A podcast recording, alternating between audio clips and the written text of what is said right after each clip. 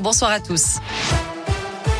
Et elle a une, la mobilisation des parents d'élèves dans le Livradois Forêt ce matin contre la fermeture programmée de classes dans le Puy-de-Dôme. Mobilisation à Volorville, Tours-sur-Mémont, La Chapelle, Fournol. Les classes surchargées à multiples niveaux ne sont pas une solution acceptable pour nos enfants, selon eux.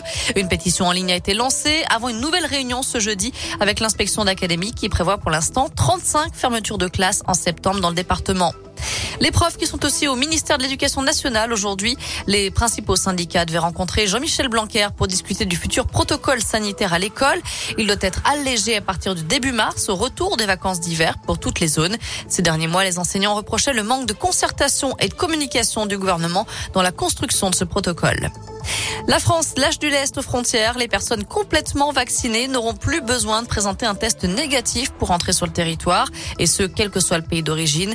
La mesure devrait entrer en vigueur d'ici une semaine. Un nouveau temps fort au procès de Nordal Lelandais. Les mariés qui avaient invité l'accusé à Pont-de-Beauvoisin en Isère en août 2017 sont venus témoigner aujourd'hui. C'est au milieu de la fête que Maëlys avait disparu. Le marié, un homme de 40 ans, connaissait le Landais depuis 20 ans. Il dit s'en vouloir terriblement. J'ai fait entrer le loup dans la bergerie. Fin de citation. Le premier titre olympique pour l'équipe de France, Quentin Fillon-Maillet a décroché ce matin la toute première médaille d'or des Bleus aux Jeux Olympiques d'hiver à Pékin. Le Jurassien de 29 ans a remporté le 20 km individuel en biathlon.